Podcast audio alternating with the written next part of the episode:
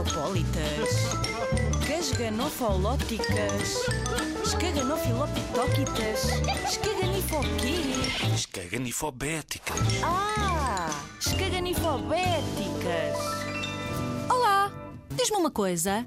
Tu és pessoa para usar três auscultadores ao mesmo tempo? Pulseiras às cores? Bonés que chamam muito a atenção? Óculos extravagantes?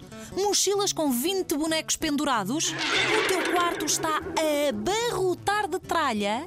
Ou preferes um quarto e roupas mais simples, menos coisas de cada vez, mais discretas? Gostas mais de dar nas vistas? Tcharam!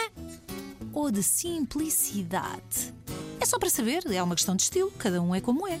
No entanto, se gostas de coisas mais simples, menos coisas, podemos dizer que és uma pessoa frugal. Sim, pode haver um nome para essa característica. E há frugal.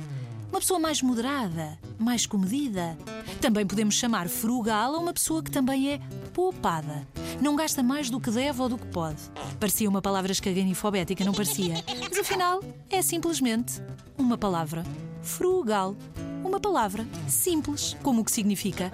E como todas as palavras difíceis, é fácil.